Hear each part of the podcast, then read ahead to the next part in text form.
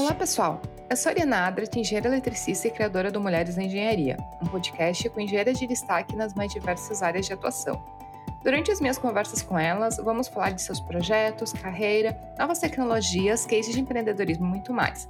Eu tenho certeza que vou aprender em cada episódio, espero que você também. E para você que acompanha Mulheres na Engenharia, essa temporada estamos com o apoio da Fundação Vanzolini, uma instituição que nasceu da iniciativa de professores da Poli USP e hoje conta com mais de 90 cursos, de operações e processos até gestão de pessoas e soft skills. Então eu faço convite para vocês para visitar o site da Fundação Vanzolini, que é o www.vanzolini.org.br/educação e encontrar os melhores cursos para você se desenvolver profissionalmente. O link da Fundação Vanzolini do site vai estar aqui nos comentários do podcast, então não esqueçam de ir lá conhecer a fundação, é muito bacana, recomendo realmente a todos os nossos ouvintes. E, claro, para quem né, acompanha o podcast Mulheres na Engenharia, os episódios né, e o podcast já está disponível no Instagram, no Twitter, no iTunes no Spotify. Então, você pode seguir o podcast né, em qualquer um desses lugares. E para quem quiser enviar comentários, sugestões, indicações de engenheiras, só me enviar um direct lá pelo Instagram, que é o arroba Mulheres da Engenharia. E a minha convidada para esse episódio é a professora e pesquisadora Marli Monteiro de Carvalho, chefe do Departamento de Engenharia de Produção na Escola Politécnica da USP e eu tenho certeza que eu aprender muito com a nossa conversa, espero que você também.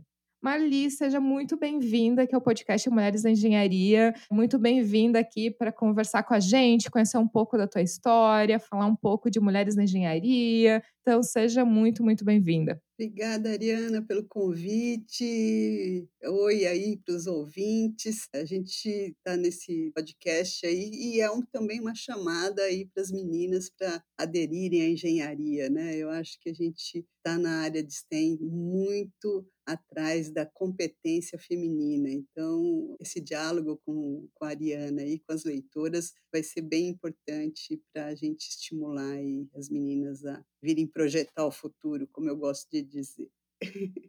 E professora Mali, também para a gente é, te conhecer um pouco melhor, eu queria que tu comentasse um pouco da tua história, como começou o interesse pela engenharia, né? Que afinal de contas não somos muitas.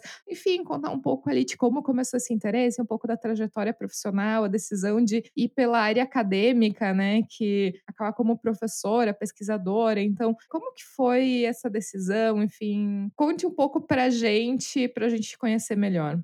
Legal, obrigada, Ariana. Vou contar um pouquinho então da minha história. Eu sempre tive aptidão para a área de exatas, era muito marcado isso, né? Eu sempre gostei das disciplinas de exatas e sempre gostei de, eu brinco hands-on, né? Eu sempre gostei de fazer coisas, né? De converter aquilo que aprendia em alguma ação, né? E eu acho que isso talvez seja característica, você está em dúvida se tem a veia para engenharia, acho que a Ariana vai concordar, o engenheiro ele tem, né, engenheiro, o engenheiro tem uma vocação para transformar conhecimento em ação que é muito diferente das outras pessoas, né? Então essa vontade, né, de transformar, de criar e de projetar é algo muito inato, né? Quem nasce aí com essa pulguinha de engenharia atrás da orelha, né? Então, acho que eu sempre tive isso. É claro que descobri a engenharia, meus pais são educadores, né? Meu pai é pedagogo, minha mãe fez artes e, e pedagogia, né? Então, é, os dois muito na área de humanidades. Então, eu fui meio que descobrindo no ensino convencional essa competência, né? Participava das Olimpíadas de matemática, essas coisas. Eu fiz escola pública a minha vida inteira, né? E tinha essa vocação, né? E, e essa vocação acabava me jogando ou uma faculdade nas áreas de matemática, sempre foi mais matemática, mas também gostava bastante de física, química gostava um pouquinho menos,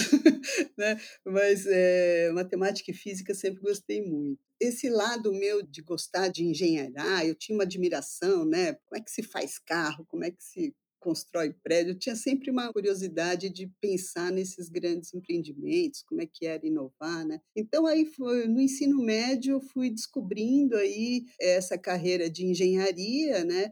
Já ali vinha um medo, né, dos meus próprios pais, né? Uma profissão muito masculina. Eu não cheguei a conhecer, o meu bisavô era engenheiro civil.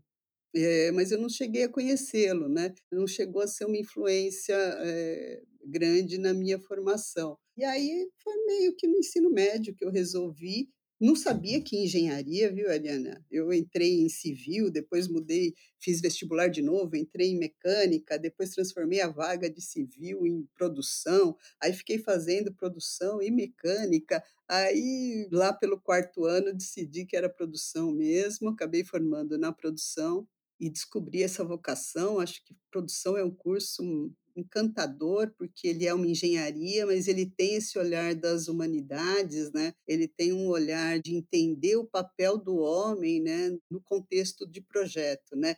De projeto de produção também, né? E ele olha diferentes níveis de análise, né? Ele olha o nível de análise do indivíduo, então você pegar ergonomia, que é uma disciplina clássica da formação de engenharia de produção, está olhando o indivíduo e o trabalho, né? a relação dele com o trabalho, inclusive nos aspectos psicodinâmicos. Se a gente olha eh, no âmbito da organização, né, o engenheiro de produção está vendo a gestão da produção, a gestão da logística, a gestão da qualidade, toda a parte de organização do trabalho, né, a estratégia das operações. E se olhar no âmbito das cadeias de suprimento, o engenheiro de produção está lá orquestrando a cadeia, né, nivelando os fluxos, olhando a resiliência entre os elos.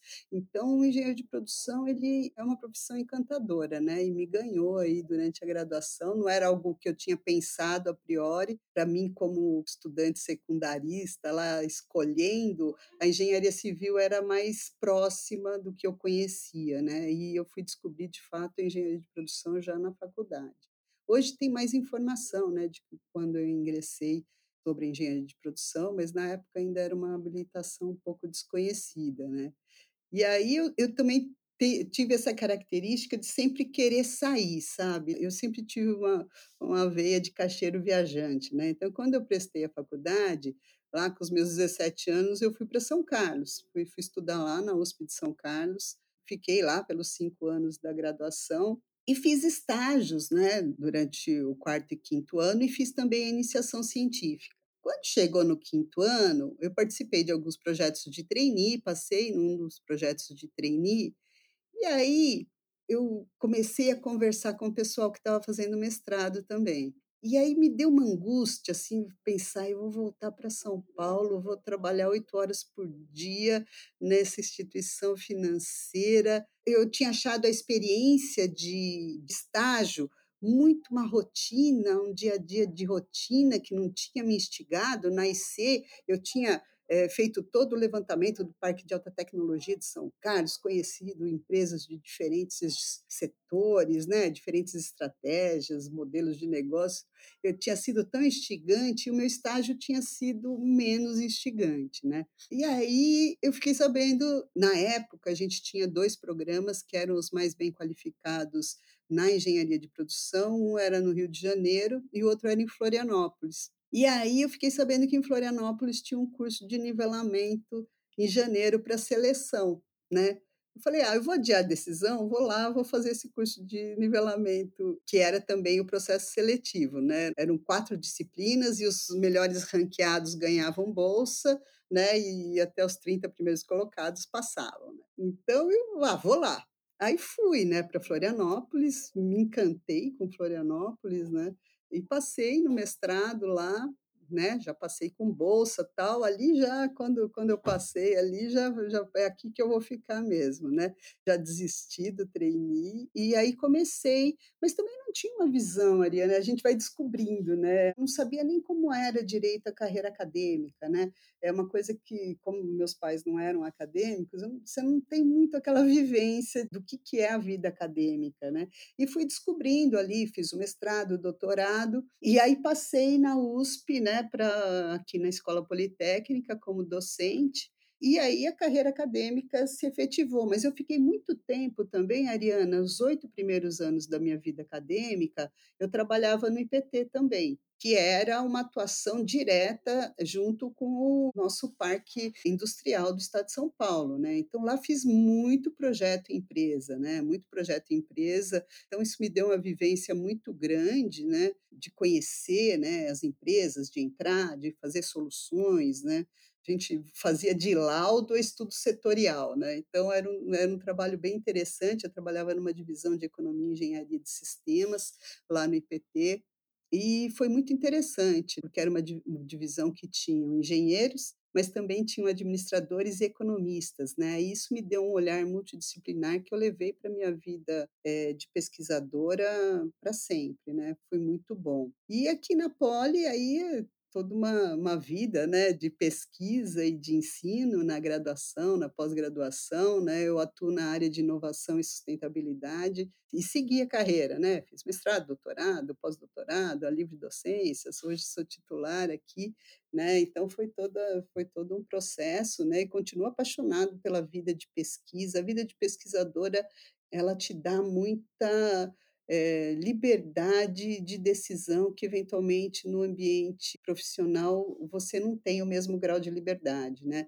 Isso não quer dizer que trabalha menos, pelo contrário, né, que você tem uma cobrança muito grande no ambiente acadêmico, né, você tá hoje eu sou titular e quando eu mando um artigo ou quando eu mando um projeto de pesquisa, sou avaliada de forma blind pelos pares e o processo de crítica é duro, durante a vida inteira é um proce e tem que ser assim, né, porque a pesquisa ela tem que ter esse rigor, então ela tem que ter esse processo de você sempre submeter aos pares, ser sempre, eh, criticado, que é assim que a pesquisa melhora, que é assim que você reflete, né, os pontos de melhoria do teu trabalho, né. Então é é bastante exaustivo, né, porque você está constantemente sendo avaliada, né, mas por outro lado, você coloca um pouco do da tua vontade, aquele, né, eu estou hoje em inovação e sustentabilidade, e essa pesquisa eu fui traçando, né, ela tem um quê de muito autoral, né, nas escolhas que você faz ao longo da vida,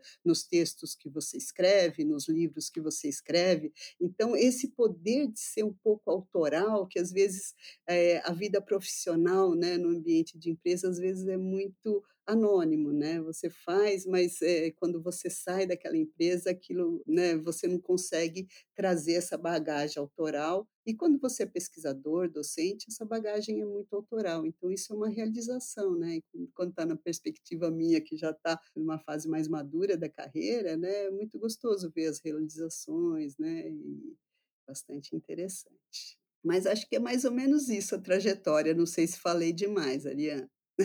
Não, muito é muito bom conhecer a trajetória, até porque serve pra pra nova geração que vem aí, pra poder se espelhar também e buscar alternativas, né. E dentro da trajetória, uma das coisas que eu acho muito legais e que vale a pena a gente comentar aqui é a questão da pesquisa, né. Eu achei muito legal, porque agora em outubro, eh, saiu um estudo elaborado pelos pesquisadores de Stanford, que te colocou como uma das pesquisadoras ou pesquisadores mais influentes da ciência mundial.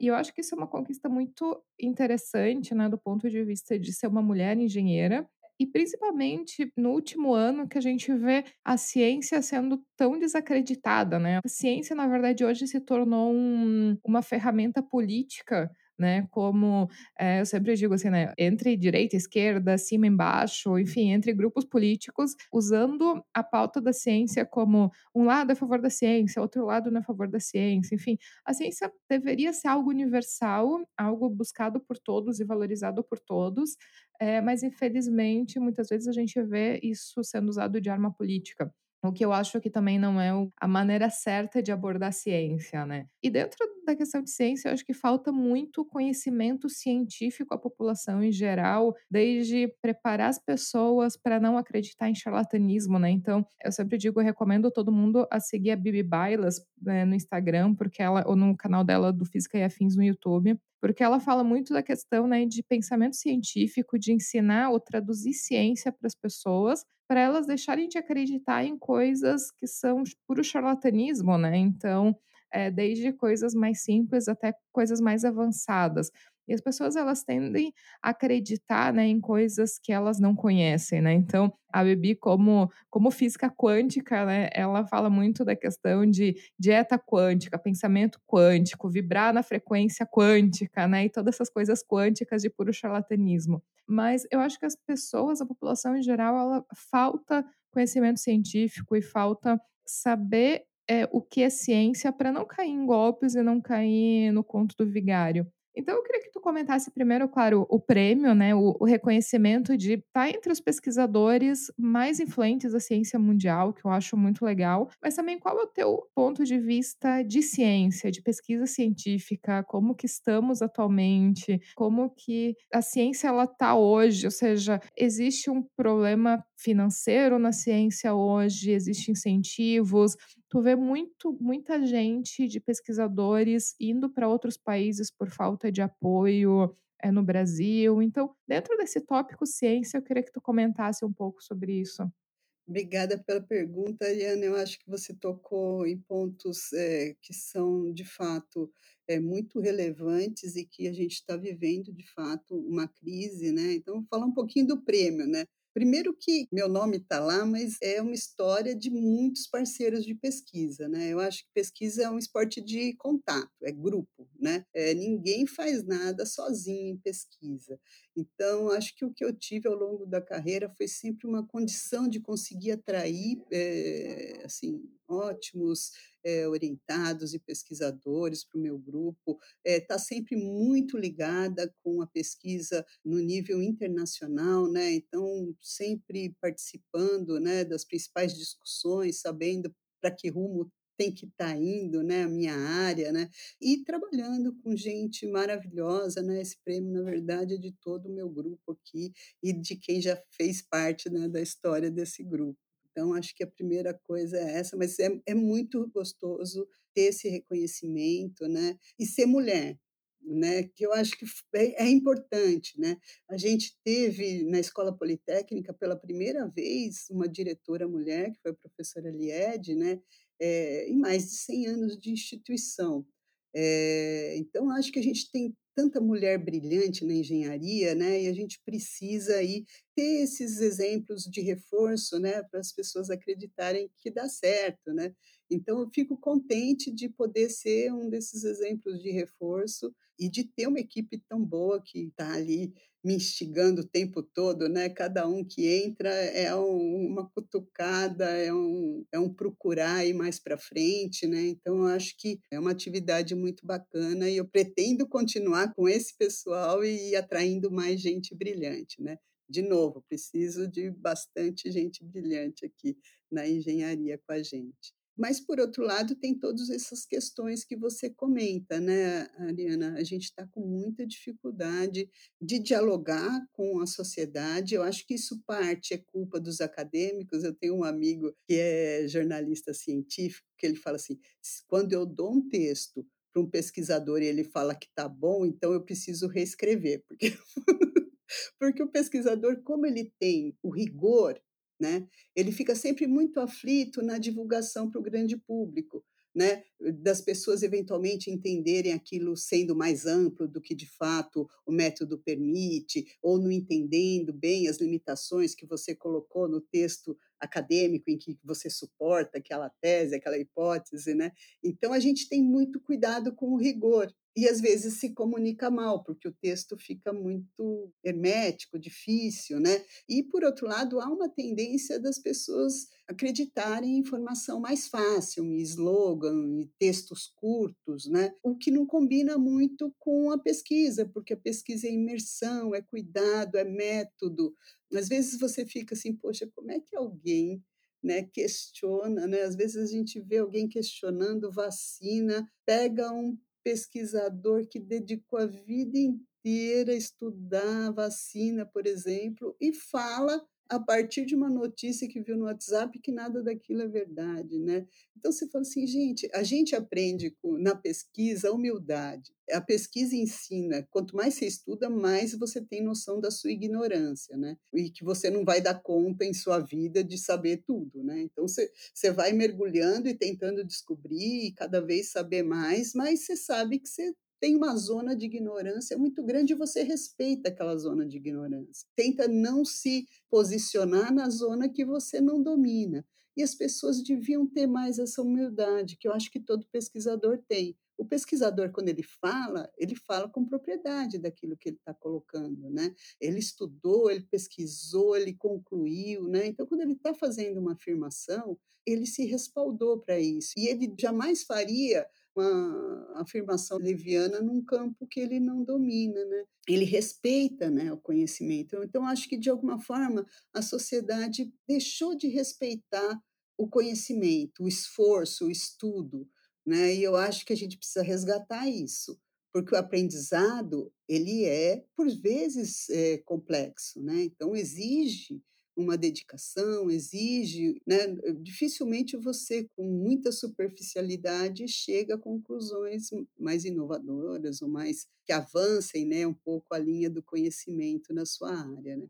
Então acho que as pessoas deviam respeitar mais, né, o conhecimento e buscar mais o conhecimento, né. Por outro lado, os pesquisadores precisam dialogar melhor com a sociedade, então a gente precisa aprender. Eu agora tenho posto nos meus projetos jornalismo científico, né, eh, pedindo bolsas de jornalismo científico, né, a FAPESP, por exemplo, tem esse tipo de bolsa, né, prevista, porque a gente precisa e o pesquisador ele não tem essa habilidade, né, que um jornalista tem. Então, eu acho que a gente precisa ter esse esforço, sabe, de se comunicar melhor com a sociedade. Eu acho que durante a pandemia a USP fez isso muito bem e e tem, eh, trabalhado muito, né, em cima de alinhar suas pesquisas aos objetivos do desenvolvimento sustentável, porque assim a gente também consegue já já forçar os pesquisadores a entender qual o impacto da sua pesquisa para a sociedade, para a mudança, nessa pra transição para o desenvolvimento sustentável. Então, eu acho que tem o lado do pesquisador tentar se comunicar melhor e olhar melhor como a sua pesquisa, eh, tem impacto na sociedade, mas por outro lado eu acho que a sociedade devia voltar. Eu quando era pequena, poxa, tinha uma admiração pelos professores, né, sabia que às vezes quando você ia mal numa prova, sabia da minha culpa, né, a culpa não era sabia que ali faltou esforço, né. Então acho que hoje falta um pouco dessa vontade do saber, do do do mergulhar, né, que às vezes são dias lendo, estudando, né, pô, mas depois que você sai daquilo, eh, a gente fala do espiral do conhecimento e é mesmo, né, você entra nesse túnel e sai dele sabendo muito mais, né, com muito mais insight, né. Então acho que a sociedade devia respeitar e procurar mais mergulhar no conhecimento, não não aceitar tanto as informações fáceis, as soluções fáceis, né, tenta mergulhar mais, às vezes faz falta um mergulho longo. É, e eu acho que um dos grandes problemas dessa falta de conhecimento científico é as pessoas em geral acreditarem em coisas sem fundamento, né, então acreditarem em coisas absurdas. É como já dizia Carl Sagan, para afirmações, eh, extraordinárias se necessitam evidências extraordinárias, né. E muitas vezes essas evidências alguém cria algo ou diz que se fizer tal coisa vai curar o câncer, sem nunca ter feito um estudo, sem nunca ter feito, enfim, uma pesquisa científica, né, e muita gente também não entende a questão dentro do mundo científico também, os diversos níveis de comprovação. Então, por exemplo, desde levantar uma hipótese, fazer um primeiro estudo científico, depois que necessita eventualmente mais comprovações, até fazer um estudo duplo cego, triplo cego, né. Então existe também não é simplesmente porque saiu um estudo científico em qualquer lugar que isso é comprovação, né. Então, eh, dentro dos próprios artigos científicos existem níveis de evidência e níveis de comprovação das suas teorias. Eu sempre lembro da história, eh, uma história triste, né, mas a história do João de Deus, por exemplo, que ficou famoso e foram fazer um estudo para ver se tinha alguma base científica, né, porque fazia aquelas cirurgias espirituais e aquela coisa toda, que era todo um show, e fizeram um artigo científico basicamente dizendo que não encontraram nada e que precisava de mais estudos e mais evidências, né. E ele tinha esse artigo científico pendurado na parede, falando a todos que: "Olha, tem um artigo científico sobre mim, então o que eu faço está comprovado cientificamente". E obviamente que as pessoas vendo artigos científicos sem saber interpretar isso, via aquilo e pensava: "Nossa, vieram os os estudiosos e chegaram aqui e publicaram um artigo, então o que ele faz é verdade", né. E e na verdade não não é nada disso. Então são situações muito tristes, mas que se usa, eh, a ciência, o desconhecimento das pessoas da ciência para enganar outras pessoas, né. E é algo que se vê muito, né, se vê muito com muita frequência no mundo e na verdade é algo algo que eu acho muito triste, porque, eh, muitas pessoas, por falta de conhecimento, acabam acreditando em terapias, acabam acreditando em coisas milagrosas, sem nenhuma base científica, né, então é muito é muito triste isso. Acho que Ariana você pegou quando eu falo que a gente tem dificuldade de se comunicar, né, para o grande público, porque assim, você dá um texto acadêmico para o leigo ler, assim, metade você tem a conclusão, e um ponto importante da conclusão é você falar as limitações, né, que é um pouco do que você falou. "Olha, isso aqui é indício, isso aqui é um", né, então você contextualiza aquele achado com uma série de senões. Se você pega só a parte da conclusão e divulga, por isso que a preocupação nossa, as pessoas usam aquilo como tese de algo que ainda não é, é é um primeiro estágio de comprovação. Se você for ler o artigo acadêmico completo, ele vai estar explicando isso. Então, a divulgação quando a gente faz a divulgação da ciência, ela tem que ter esse cuidado, porque tem achados de fases de maturidade do ciclo da pesquisa completamente diferente. Quanto mais desconhecido é um tema, menos conclusão firme você tem, você não teve o processo de experimentação completo, né? E o pesquisador, lá no texto dele, porque isso há um rigor muito grande nos processos de avaliação, ele está falando dessas limitações, mas a hora que faz a divulgação, faz a divulgação só do achado. E isso é um dos problemas. O outro, aí o Domênico De Masi, né, ele soltou um texto recentemente, né, sobre as questões do Brasil, né, e ele fala um pouco, eh, por outro lado, o meu avô, pai do meu pai, ele ele não acreditava que o homem tinha chegado na Lua. Só que isso era década de 60, década de 70, né, ele morreu, eu era muito nova. Só que hoje, você não acreditar, o número de evidência firme, né, Ariana, com relação às vacinas, é é só ver o que aconteceu aqui no Brasil com o número de de óbitos e de casos, né. Mesma coisa com terraplanismo, então tem algumas pessoas que de fato, mesmo com evidências abundantes, se recusam a enxergar. Aí é bastante complexo, porque, assim, não há nada por exemplo, esses 3 exemplos que que que eu dei, né, há evidências em abundância. Então, é um pouco complicado entender qual é o mecanismo, né, fica quase num mecanismo de crença, eh, religiosa, porque há informação e há evidências, mas bastante abundantes de que isso já é um fato científico, né. Eh, no caso da negação do terraplanismo, da evidência que o homem já foi, eh, para o espaço e também da eficácia de vacinas, né. Então, assim, tem os 2 lados, né, tem o lado de, às vezes, a divulgação ela dá parcialmente fora de contexto das limitações e as pessoas acreditam como verdade, mas também tem coisas que são absolutamente equivocadas e que as pessoas também, do mesmo jeito, acreditam que é verdade, né. Então isso é bem preocupante, entre o meu avô acreditar que o homem não tinha para a Lua e alguém, em 2022, acreditar que o homem não foi para a Lua, na geração do meu avô, as evidências talvez para ele não fossem suficientes, mas hoje elas são abundantes, né. Então, existe aí alguma falha, né, quando a divulgação às vezes é feita sem explicar, né, o grau de evolução da pesquisa ou as limitações daquele achado, mas por outro lado há uma propensão de se acreditar em qualquer lenda urbana, né. E aí, quanto a essa tendência quanto à parte de divulgação científica, eu acho que a gente tem um esforço aí na academia para se debruçar e para melhorar, mas quanto a querer acreditar em qualquer lenda urbana, aí é difícil, né. A minha área de expertise não é essa, talvez outra pessoa tenha mais condição de trabalhar, né, esse os autoenganos, né, eu vejo isso crescente e isso me entristece bastante, né, alguém que mexe com com a pesquisa, com conhecimento e com as evidências, vê que uma coisa absolutamente equivocada, às vezes pode causar a não vacinação de uma criança que fica exposta, né. Então a gente fica muito triste, né, sabendo que tem, assim, qualquer pai podia estar tranquilo de vacinar, né. Então, é um pouco isso, né, às vezes o estado tem que tomar, né, eu escutei um caso, acho que foi na Nova Zelândia, né, que os pais não queriam deixar a criança receber sangue, eh, de pessoa vacinada. Né, precisou ir para o Supremo lá deles para que a criança pudesse ser operada e receber esse sangue, e os pais que estavam equivocados, acho que até perderam a guarda, alguma coisa assim. Mas, eh, chega num ponto que que é difícil a argumentação, né, quando você está acreditando em algo que já é há décadas comprovado que é eficaz, né.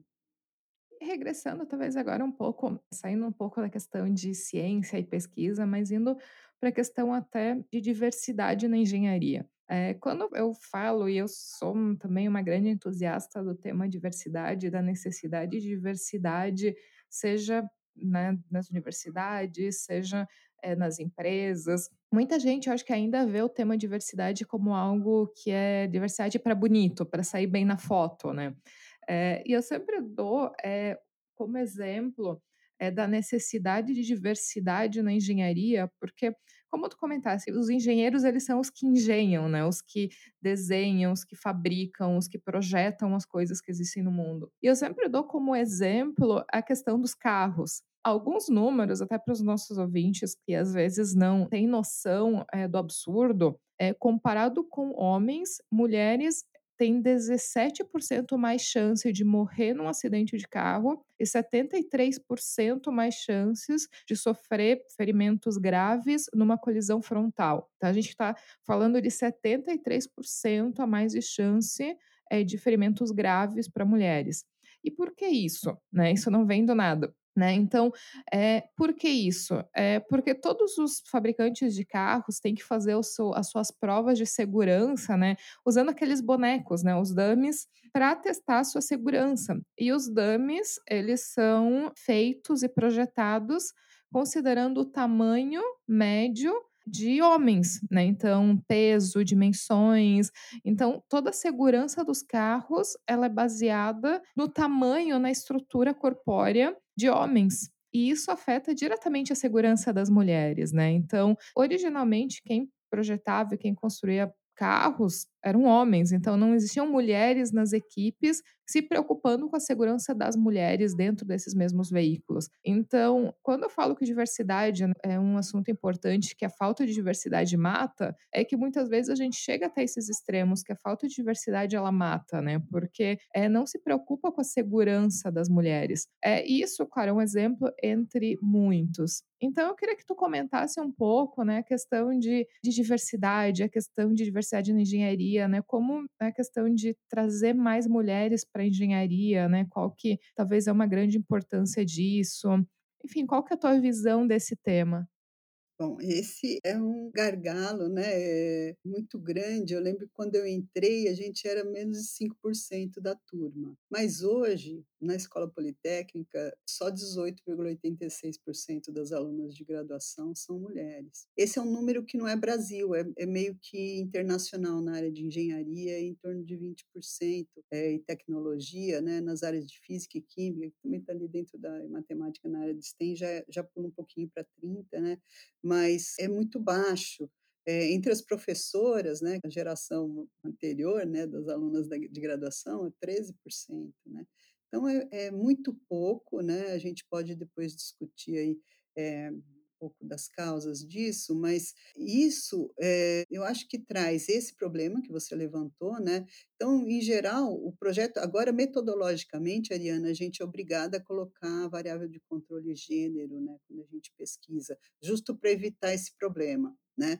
Eh, não só engenharia, medicina, né, mas as ciências, eh, cada vez mais estão, eh, obrigando, né, ter como variável de controle nos experimentos a questão de gênero, né. Porque, de fato, se você projeta e projeta pra um ser masculino, aquilo vai ser eficaz para um ser masculino, né. Então o cinto de segurança é eficaz para o ser masculino, e engraçado que ele também tem uma preocupação com a criança, mas tem preocupação com a mulher, né. Então hoje a gente tem, né, já é uma diretriz de design se preocupar com o gênero como uma variável de controle pra evitar que você, de fato, negligencie essas questões no projeto. Mas, por outro lado, a gente, como tem pouca mulher projetando, tem menos sensibilidade pra essas questões. Então, isso que eu tô falando da variável de controle é no ambiente de pesquisa, mas no ambiente de projetação, isso não é estruturado. Né? Então, quando alguém está fazendo o design de um carro ou design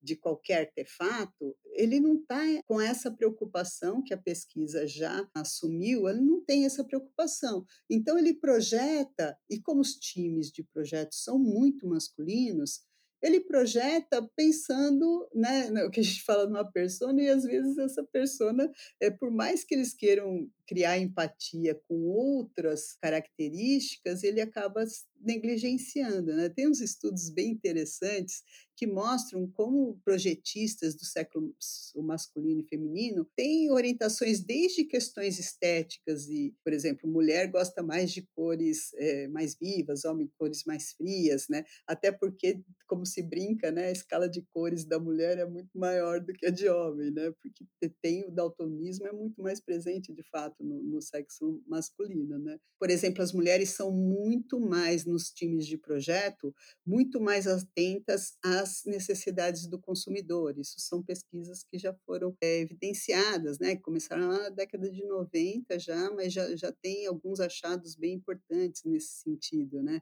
Então, o projetista mulher, né, ela tem um, um olhar de empatia mais, mais forte com os consumidores, ela está sempre muito mais ligada às necessidades e sugestões do usuário. Isso deu significativo, né? É, por exemplo, é, outras questões, por exemplo, a gente discute muito a questão do meio ambiente. Já se comprovou que os boardings de corporações que são que têm mais a presença de mulher, né, eles sofrem menos multas e violações ambientais corporativas, né? Então há indícios de disso ser, inclusive em journals de finance, né, que comprovam isso, né? Os boardings mais diversos, né, com maior presença feminina, tendem a sofrer menos litigação relacionada a questões de sustentabilidade. Então, são, assim, a presença da mulher para projetar garante essa atenção, né, que a mulher naturalmente tem. Então, além da questão da cor, né, a mulher, você pensar que num time de projeto, né, a mulher tende a olhar mais o item completo, os homens tendem a olhar mais no, na parte de projeto as partes, né, a mergulhar na funcionalidade das partes, as mulheres tendem a olhar mais o artefato completo. Então, são características que já têm sido estudadas, né, e que são muito complementares e que mostram que o time de projeto fica mais completo se ele é mais diverso. Eu tenho uma aluna de que a gente acabou de publicar um artigo, né, sobre times multiculturais virtuais, né, e a gente está estudando aí os vários, né, porque também a diferentes culturas enxergam, né, de, de formas diversas, né, e, e, você ter diferentes culturas né, na equipe de projeto, né, em times globais é interessante, de você ter diversidade de gênero é interessante. Por quê? Porque você cria um grupo que é mais propenso a olhar, né, aquele problema de projeto, porque toda vez que você vai projetar, você está olhando um problema de projeto por diferentes ângulos, né? É claro que isso, né, tem tensões, né? Quanto mais diverso o grupo, também tem mais tensões, porque justo os ângulos são diversos e você tem mais discussão do que você teria num ambiente totalmente homogêneo de projeto com homens brancos é, trabalhando, né? Então há mais conflito, mas o resultado é mais criativo, é mais inovador, é mais é, interessante. Então há uma tensão com alguns elementos, né, de gestão de projetos, mas há também ganhos, né, principalmente em inovação e solução. Então a gente precisa sim aumentar bastante a questão da diversidade, sem contar, né, que a gente falava, né, você falava da, da empreendedora que fez o outro podcast, né, que era empreendendo, né, com calcinhas absorventes, né. Na minha área, que é inovação é, de modelo de negócio para sustentabilidade, poxa, tem cada modelo de negócio muito ligado ao universo que é, dificilmente um homem proporia. Né? Por exemplo, tem algumas plataformas de aluguel de roupa infantil das várias é, fases da vida. Né? Então, você recebe o enxoval do P aí você usa para o seu bebê, que é uma coisa que você usa dois, três meses, né? Que toda mãe fala assim, nossa, quanta roupa, mal usou um mês, ele cresceu, né?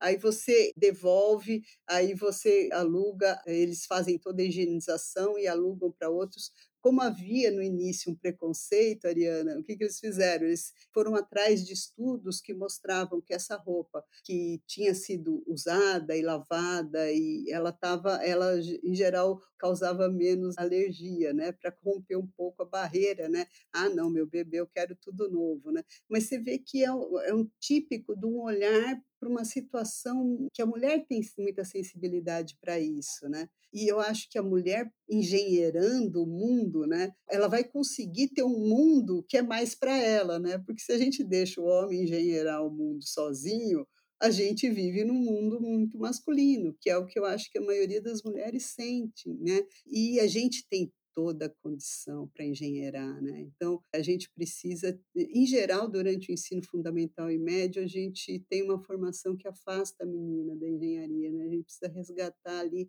eh, nesse preâmbulo aí da vida acadêmica, porque eu acho que a a mulher faz muita falta nas equipes de engenharia. Eh, precisava ter mais e elas precisavam vim pra engenharia. Faz falta. O mundo seria melhor, porque seria projetado por por lentes não só masculinas, né. Eu acho que dentro desse esse assunto, né, de ter mais mulheres na engenharia, eu acho que é um assunto muito complexo, na verdade, né, não é um assunto tão simples, e ele vem de muitos lados que têm que se adaptar ou melhorar pra que as mulheres também sejam mais acolhidas, seja dentro das universidades e seja dentro, eh, do ambiente de trabalho. No meu ponto de vista, eu acho que a política número 1 que se necessitaria implantar com urgência, mas que hoje não existe ou ou algum existe eventualmente algumas empresas e algumas universidades, mas não é uma política universal, é assédio zero, né. Então pra mim esse é o ponto indiscutível e é o ponto número 1 de urgência, né, que no sentido de emergencial que se deveria tomar como atitude. E outro ponto de vista que eu tenho dentro desse tema de como deixar o ambiente mais acolhedor, né, eu acho que tem algo muito interessante que às vezes a gente não pensa, né, de como o mundo da engenharia ele não é acolhedor pra mulheres. Um exemplo que eu dou é, por exemplo, a questão de equipamentos de proteção pessoal, né, que qualquer engenheira que trabalha em ambientes, ou seja mais fabris ou mais de campo, que necessita equipamentos de proteção pessoal, sabe o como que esses equipamentos não são feitos pra elas, né. Desde eh, qual que é o conceito de equipamento de proteção individual pra mulheres hoje?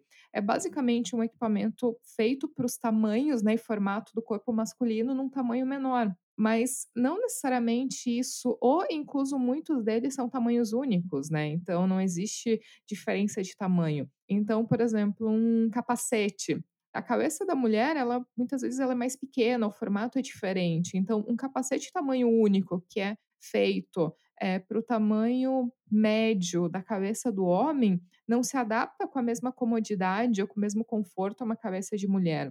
O formato da mão, por exemplo, eh, a mão da mulher não é simplesmente mais pequena proporcionalmente, ela pode ser mais fina, mas ela pode ter os dedos mais largos proporcionalmente, então uma luva de proteção feita pra um tamanho masculino, né, pra um tamanho de um homem, não é simplesmente reduzir o tamanho e essa luva vai se adaptar à anatomia, eh, das mulheres. Então, detalhes que muitas vezes os homens não percebem numa necessidade, no caso das mulheres é uma grande barreira, porque além da falta de conforto, por exemplo, de ter um equipamento de proteção individual não, eh, projetado corretamente para o corpo feminino, muitas vezes isso até pode causar acidentes, né, um capacete que pode sair da cabeça, uma luva que também pode não dar firmeza ao pegar algum objeto, alguma superfície e pode causar algum determinado acidente. Então esse é só um exemplo, na verdade, de como eu vejo que hoje o ambiente, seja o ambiente acadêmico, o ambiente industrial,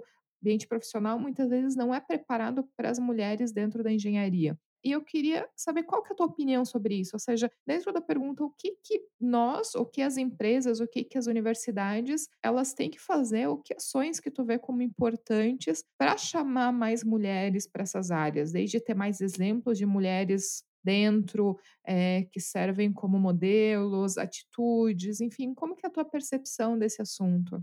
Obrigada pela pergunta, Ariana, muito boa. Eu acho que primeiro é a questão do assédio, né, e são no caso, eh, feminino, os 2 são muito comuns, eh, não só o assédio sexual, mas o assédio moral. Então, você está pensando numa sala, eh, que tem, por exemplo, 100 alunos, né, só ali 18, 19 serão mulheres.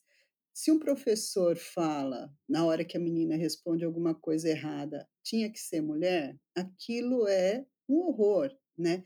E esse assédio, ele marca muito mais e ele é muito mais frequente do que o assédio sexual. Então a gente tem que estar muito atento e sim, a meta tem que ser assédio zero, porque uma competência, uma engenheira vocacionada, que a gente perca por conta disso na faculdade, é lamentável, né.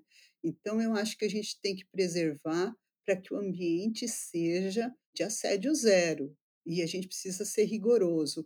Eu confesso que ainda há os mecanismos, né, há comissões de ética e tal, mas talvez não na velocidade temporal que precise para que a menina se sinta reparada ali, no momento que sofreu o assédio, né. Então mas eu acho que esse ponto é um ponto que é uma pauta que tem que ser prioritária, né. Claro que ela está na agenda das universidades, mas eu acho que ela precisa se acelerar, porque a gente ainda perde muita menina no ambiente de universidade e a gente não pode perder, né. Eh, a gente tem pouca menina e a gente precisa acolher elas da melhor forma possível e transformar esses 5 anos de engenharia num período, eh, muito agradável para elas. Então assédio zero tem que ser uma uma meta frequente, é é uma agenda, mas eu acho que a gente precisa acelerar ela de uma maneira bastante significativa. Outra questão é a questão que você falou como os ambientes de engenharia são muito masculinos, às vezes eles não estão dimensionados para mulher naquele ambiente, né. Então você mencionou o caso dos EPIs, né, eu, por exemplo, calço 34, né, toda vez que eu vou fazer alguma visita de pesquisa, é um problema achar uma bota. Eu geralmente visto com o meu calçado e ainda fica grande, né. Então, de fato, os ambientes ali são pensa às vezes falta banheiro, né, Ariana. Você vai num num ambiente de obra remoto e não tem um banheiro que feche a porta, né, o que para mulher é um horror. Então os ambientes sim, de engenharia são muito masculinos e e para ser diverso eu preciso pensar nos 2, né. Então, eh, o que acontece é que em geral a mulher vai se adaptando, mas aí exige uma resiliência que nem todas conseguem atingir, né. E aí a gente perde vocação, né, porque ninguém é obrigado a ser tão resiliente, né. Então quando a gente perde uma vocação para engenharia, porque o ambiente é hostil, é muito ruim, é muito ruim e há há muito que se melhorar sim. Ainda é um mundo predominantemente masculino e que a mulher enfrenta dificuldades nesse ambiente o tempo todo. Aqui na universidade a gente tem se preocupado muito com isso e as próprias alunas têm uma uma organização, sabe, Ariana, tem os coletivos, onde elas também discutem essas pautas e trazem, né, porque às vezes, eh, mesmo de geração, né, eu sou de uma geração diferente das alunas, então quando os coletivos levantam as suas pautas, uma coisa que incomoda elas, eh, surge, emerge e aí elas colocam para gente aí como uma necessidade de mudança, né. Então hoje eu acho que um alento que as alunas encontram, eh, são nos coletivos também, dentro além do da questão mais institucional, né, das comissões de ética e da das preocupações mais formais da universidade, né. Mas os coletivos têm feito um trabalho muito grande, mas nós estamos ainda distante do que seria ideal, e um jeito de mudar isso é tendo mais mulher, né, porque tendo mais mulher o ambiente já naturalmente muda, né. Então vem para engenharia gente, vem tornar esse ambiente mais diverso. E tu tem visto evolução nisso? Tu que já está na área acadêmica há muitos anos, então está nesse ambiente estudantil, né, vê a nova geração de meninas ano a ano chegando, eh, como que tu avalia ou como qual a tua percepção das meninas meninas jovens, né, a gente chama de meninas, mas já são já são mulheres, né, porque quando estão entrando na universidade já não são tão já não são mais crianças, né, já são mulheres. Mas como é que tu avalia, né, ano a ano, a nova geração que sempre vem chegando, assim, tu vê mudanças, tu vê as meninas mais preparadas, as meninas talvez aguentando menos coisas que as que entraram há 10, 15 anos aguentavam. Tu vê os rapazes, né, os estudantes de engenharia também mais atentos, né, à situação das companheiras em sala de aula, talvez tolerando menos coisas dos professores ou piadinhas e comentários dos professores que talvez há um tempo atrás eles compactuariam com isso. Então, tu vê alguma evolução nesse sentido ou a gente ainda pode estar meio que perdendo as esperanças, assim? Talvez isso é um pedido para ver se tu pode dar um pouco de esperança pra gente ou se o na verdade é um caso perdido, né? Não, eu ve assim, a a proporção tem crescido muito timidamente, né, eu acho que a gente precisa fazer ações, né, depois vou falar um pouquinho do projeto Garotas STEM, né, formando futuras cientistas, que é com foco no ensino fundamental e médio, né, mas, eh, pensando nas que entram, né, nas engenheiras, sim, eu vejo um melhor posicionamento, né, com relação às suas inclusive das suas queixas, né, própria organização mais forte e também sinto os engenheiros um pouco mais modernos, né, comparado aí com a minha geração, né, na sensibilidade e no acolhimento das colegas, né. Então um respeito maior, né, e eu sinto sim essa nova geração mais alicerçada pra viver nesse ambiente que ainda é muito assimétrico em termos de gênero, né. Mas eu sinto um esforço grande das meninas de se posicionarem se organizarem, então elas estão sim, de fato, mais preparadas e também sinto que os homens estão um pouco mais, eh, os os homens não no geral, né, mas nossos alunos eu sinto que também há um há um preparo maior. Mas eu acho que a gente tem muito a evoluir, né, e e quando eu falo isso, eu falo comparado com gerações anteriores, né, mas eu acho que a velocidade tem que ser maior.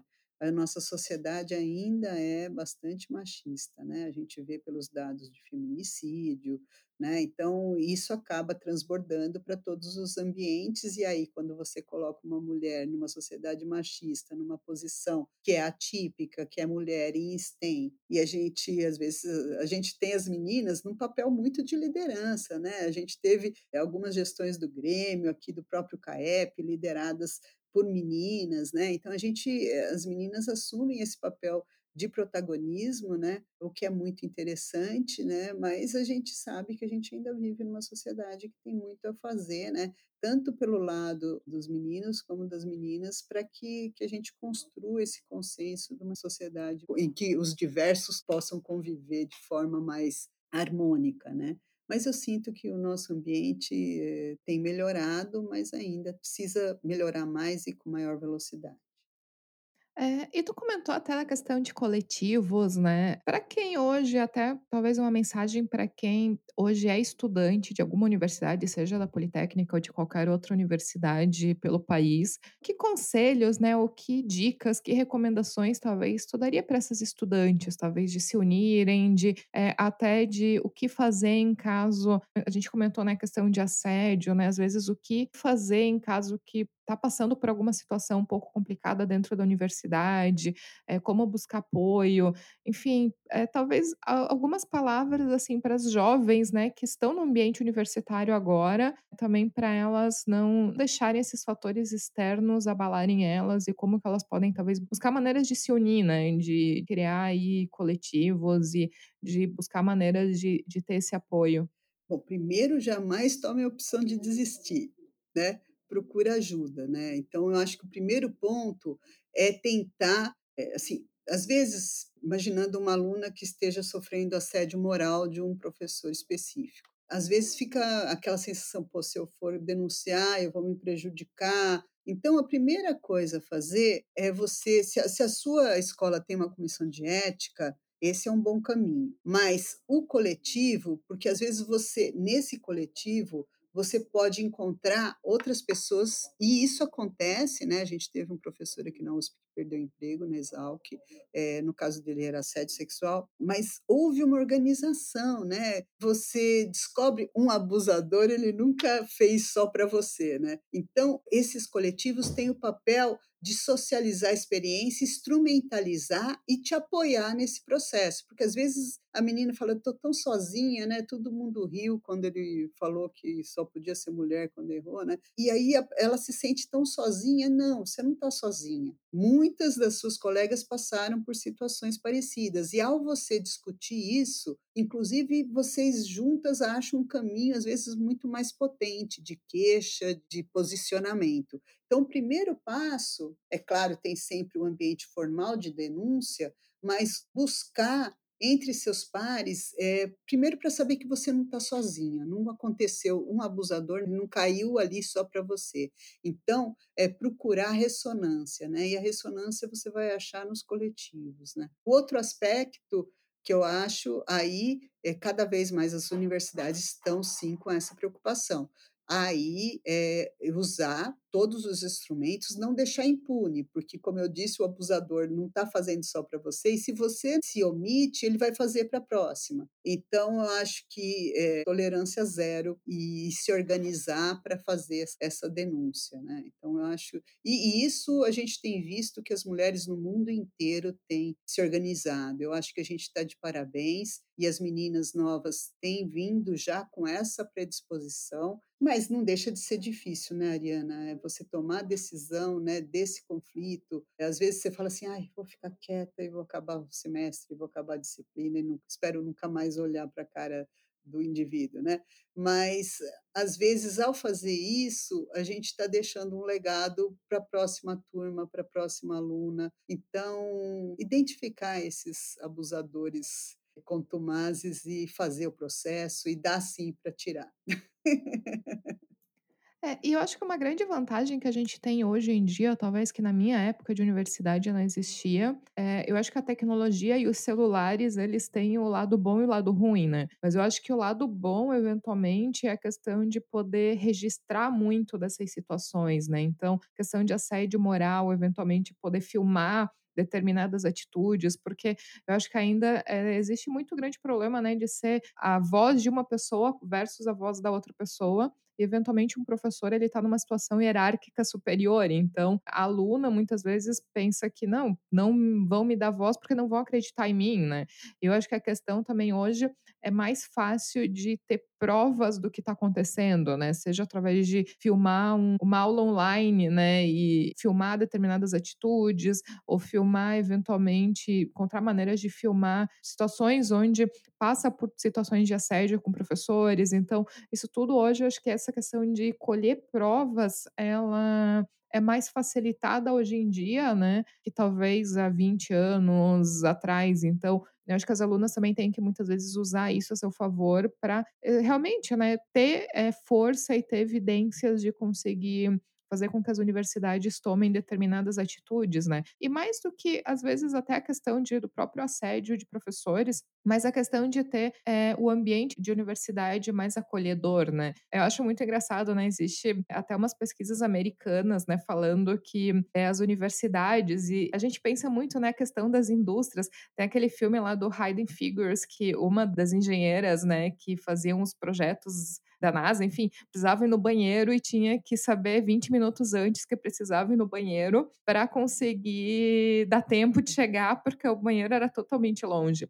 E existe, eh, estudos até para quem tiver interesse buscar no Google, eh, mostrando eles fizeram umas pesquisas nas principais universidades americanas e chegaram à conclusão que praticamente todas as universidades têm um problema de banheiros, ou seja, a proporção de banheiros e localização de banheiros femininos e masculinos é absurdamente desigual. Então, eu acho que a questão, por exemplo, dos banheiros é um reflexo de como as universidades e as indústrias estão pouco preparadas para receber alunas e e receber profissionais mulheres, né, porque se nem mesmo os banheiros no no ambiente acadêmico são igualitários, quem dirá todo o resto, né.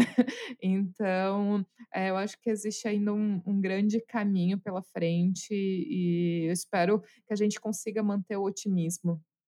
É verdade. A gente eh, inclusive porque tem muitas universidades têm prédios antigos, né, então as meninas que estudam nas universidades mais, eh, antigas têm ainda mais dificuldade, né, porque os prédios tinham mesmo, eh, menos a gente aqui fez reforma nos nossos prédios, né, pra procurar melhorar, né, as instalações, e a ideia é é ter toda uma infraestrutura própria, né, para as engenheiras e os engenheiros, né. Então acho que isso tem que ser pensado, eu eu perdi a conta do número de vezes que que eu que estava em prédios que ou tinha que ir 2, né, porque tinha que entrar no banheiro, bater na porta, ver se tinha algum homem, porque não dava para ir longe, né, então se não tinha ninguém, a outra ficava segurando a porta, então isso, assim, inúmeras vezes. Então esse problema ainda é muito frequente, né, principalmente também não só no ambiente de universidade, mas também no ambiente de trabalho, de projeto, né, principalmente projeto você tem muito que ir em ambientes de obra, de infraestrutura, né, e e aí você também vai enfrentar essa mesma situação, né. Então precisa melhorar muito, mas vamos lá, não é motivo para desistir, vamos lá que va vamos conseguir, está melhorando. O pró tem bastante banheiro feminino, vem para cá. E Marli, até para gente já ir para fase final, né, do nosso bate-papo aqui sobre esse mundo de engenharia, eu queria pedir também que tu, eh, aproveitasse e desse aos nossos ouvintes as tuas recomendações, então seja recomendações de pessoas a seguir, livros, informações, recomendações gerais, dicas, enfim, algo que tu pudesse indicar aos nossos ouvintes. Primeiro, assim, pensando nas nas que ainda não decidiram, né, que estão ali no ensino médio, ensino fundamental e posso estar escutando podcast. Meninas, vem fazer engenharia, né, então, eh, tem um projeto da ONU que chama Garotas no STEM, e que é bem legal, porque a gente tem a sociedade, a própria formação, às vezes constrói esses estereótipos, né, eh, então que a a mulher é mais do cuidar e acaba indo mais para áreas de saúde ou de humanidades, ensinar e e que o homem é mais da área de engenharia, né. E eu já vi alunos que falaram: "Nossa, eu não queria fazer engenharia, eu queria fazer biologia, mas meu pai falou que eu tinha que fazer engen" então, a às vezes esse estereótipo é amarração para ambos os sexos, né. Então esse trabalho com o pessoal de ensino fundamental e médio é para empoderar as meninas na área de STEM, né, e inclusive dar uma certa liderança, né, porque às vezes "Ah, eu quero participar de uma oficina de robô", mas, ah, só estão os meninos e as minhas amigas estão na oficina lá de, sei lá, saúde, vacina. Já aí, já começa a haver exclusão, porque a assimetria começa a se estabelecer, né.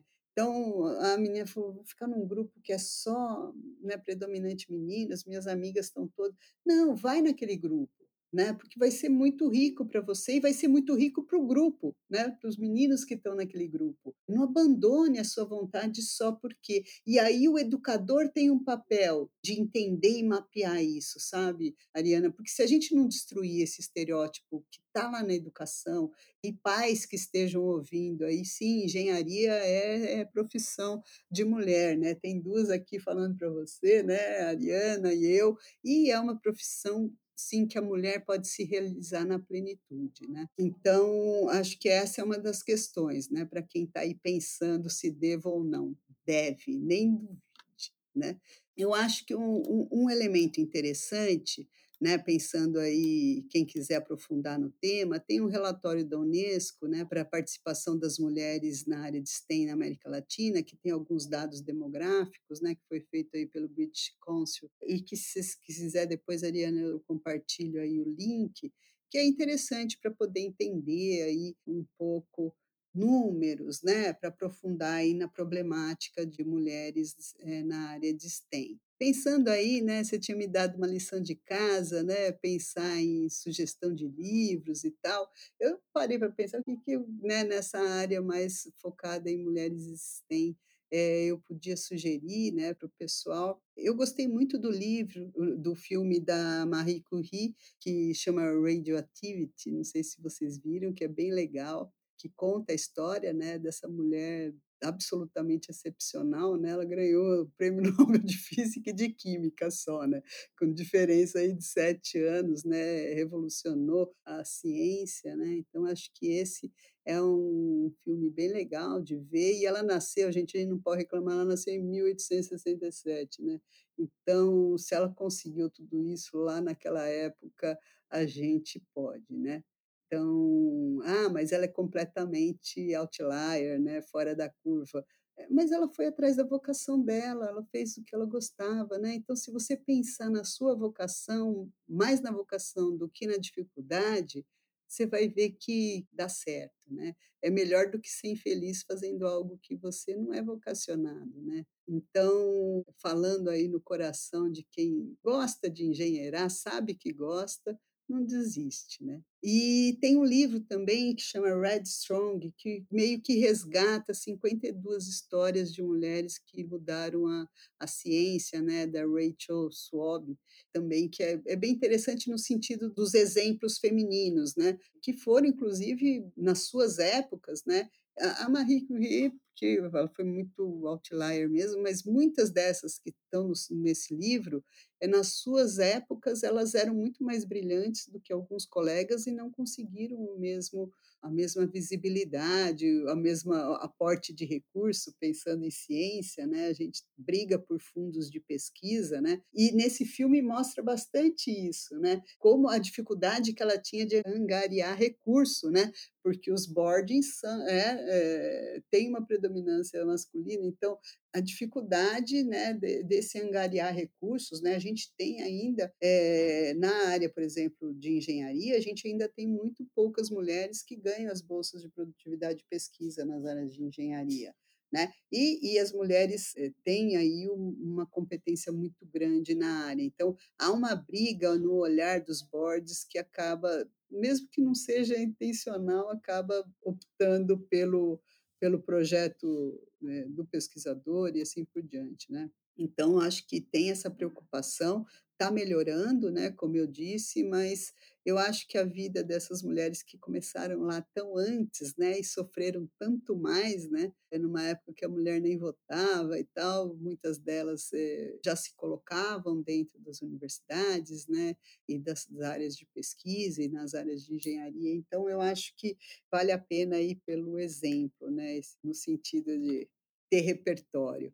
Então, basicamente, acho que essas sugestões iniciais, né. E conhecer gente, eh, eu sempre convido, né, está pensando, está em dúvida, vem, vem visitar, vem conhecer a Escola Politécnica, vem conhecer, conversa com as alunas, conversa com os professores, visita os laboratórios, sabe. Essa vivência, né, para desmistificar, né, porque às vezes a gente também constrói, né, a família constrói, os amigos constroem um estereótipo de que lá não é o seu lugar e você vai ver aqui, vai ver tanta gente, tanta menina circulando, né. É menos que homem? É, é menos que homem, mas já tem muita presença feminina nos ambientes, né.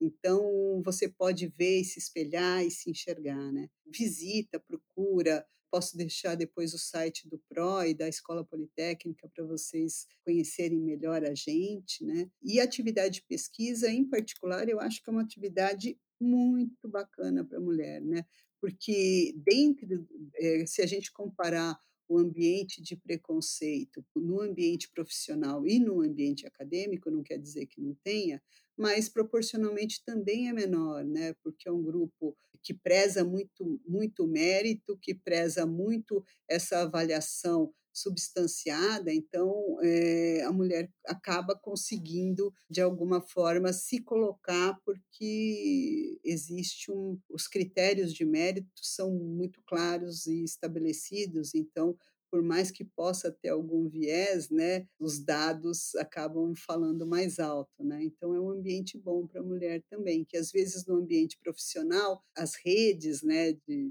profissionais que são muito masculinas nas nossas áreas, acabam tomando decisão que que às vezes não é muito transparente. Na academia, pelo menos, são processos de concurso, né, que acabam tendo alguma transparência maior, né. Acho que nesse sentido também é uma boa profissão eh, pra mulher. Tanto é que na pós-graduação, das 3 faixas, né, eu comentei com vocês 18 na graduação, 13 na docência, e na pós-graduação a gente já tem aí 26% de mulher. Então, a gente vê que está crescendo, né. As meninas de STEM veem na pesquisa um potencial e às vezes estão ficando aí, eh, um contingente, eh, interessante, maior do que na graduação. É, eu sempre digo, né, eu acho que seria um mundo mais igualitário, é o dia que as mulheres elas tenham a mesma participação na engenharia que os homens têm de participação em outras áreas, né, como pedagogia e tantas áreas de saúde, que hoje são extremamente femininas também, né. Então, como tu comentou, né, o mesmo obstáculo, eh, que as mulheres têm cultural de entrar na engenharia, muitas vezes os homens têm de entrar em outras áreas. Eu acho que aí o grande diferencial, por exemplo, de, eh, mulheres entrando na engenharia e homens entrando em outras áreas, eu acho que ainda é a questão de assédio, principalmente em assédio sexual, né. Então, obviamente que não generalizando, eventualmente, eh, existe mulheres, né, que como existe mulheres que são agressoras, mulheres que são assediadoras, então, eh, mas aí a gente está indo para uma minoria, né. Eu acho que, por exemplo, isso até existe dados e pesquisas que, por exemplo, mulheres na engenharia sofrem muito mais assédio sexual que homens em áreas mais femininas, né. Então pode até existir uma barreira cultural e um preconceito, mas não um assédio sexual, então não existe esse fator extra, né, cultural no meio. Mas eu acho que a gente tem que ir para essa questão igualitária que é um um menino que deseja, não sei, estudar dança e fazer balé, ele tem a mesma aceitação de uma menina que queira ser astronauta, né. Eu acho que isso aí é o que a gente tem que incentivar e tem que, eh, colocar como meta futura, né. Eu gostaria que essa mudança cultural chegasse mais rápida, mas eu acho que é é como meta futura chegar chegar aí. Enfim, Marli, queria te agradecer muito pela participação, queria que tu deixasse aqui uma mensagenzinha final aos nossos ouvintes, agradecendo já o teu tempo, a tua presença, te dando os parabéns pela tua carreira acadêmica, que com certeza já incentivou e ajudou muitas futuras engenheiras, muitas estudantes pelo caminho. Eu acho que é muito importante dentro da universidade quando as alunas, eh, têm professoras que servem como um alicerce ou como uma base, né, um exemplo dentro das universidades. Eu acho isso extremamente importante, espero que as universidades também abram mais espaço pra presença de mulheres no seu de engenheiras no seu, eh, no seu quadro de professores, né, e pesquisadores dentro das universidades. Enfim, queria te agradecer pela presença e pedir pra tu deixar aqui uma mensagenzinha final pra gente finalizar esse episódio. Obrigada, primeiro, Ariana, por ter convidado para essa conversa tão gostosa, né. Espero que os ouvintes tenham gostado também e que tenha instigado aí mulheres, né, que atuam na área de engenharia ou que estão pensando na na possibilidade. Eu acho que um mundo sem estereótipos, tanto para os homens quanto para as mulheres, seria muito mais feliz, né. As vocações têm que ser respeitadas, né. A gente dedica tanto da vida da gente pra atividade de trabalho que ela tem que ser realizadora, não dá para deixar para depois, né. Ela tem que ser uma atividade que você se encontre. E eu tenho certeza que as meninas têm vocação para engenharia, a mulher está pensando o tempo todo em solução, né. Então, dá destino para esse monte de ideia que você tem na cabeça e vem fazer engenharia, né. E vamos quebrar esses estereótipos que aprisionam não só as mulheres, mas os homens também, né. E eu acho que o ambiente de projeto, com esse quebra de de estereótipos, né, e papéis, ele fica muito melhor.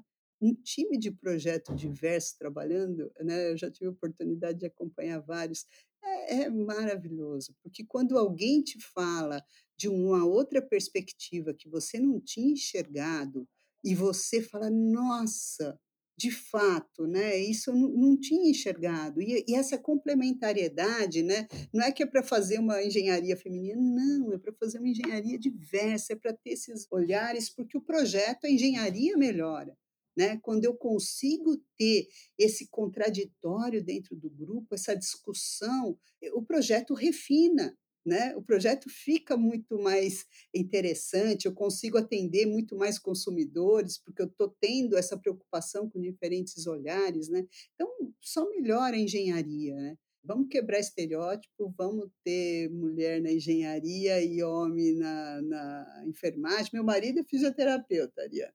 Então, a gente, a gente é um casal que trabalha um pouco esses lugares, né, que ele também sempre ficou num ambiente muito mais feminino, né? Então, eu acho que a gente tem que quebrar esses estereótipos e ir atrás da felicidade, da realização. Pai falou que engenharia não é lugar de mulher ou biologia não é lugar de homem fala, pai, eu quero ser feliz e eu vou buscar a minha vocação, né? Então, a gente tem que fazer isso o tempo todo. E às vezes você está aí, vai viver uma vida inteira é, que não vai ter a realização que você podia ter por conta dessa escolha em cima desses estereótipos, né? Então, vamos buscar a vocação e as meninas venham buscar a vocação na engenharia, que eu sei que muitas têm. Obrigada a todos aí pela conversa. Muito bom, muito obrigada, Marli. Espero que todo mundo goste desse episódio. É, como eu acho que ficou um episódio muito legal, com muitas informações interessantes.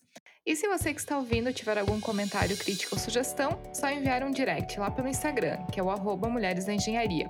E se você gostou desse episódio, eu ficarei muito feliz se puder compartilhar com outras pessoas que podem gostar também. Um abraço e até o próximo episódio.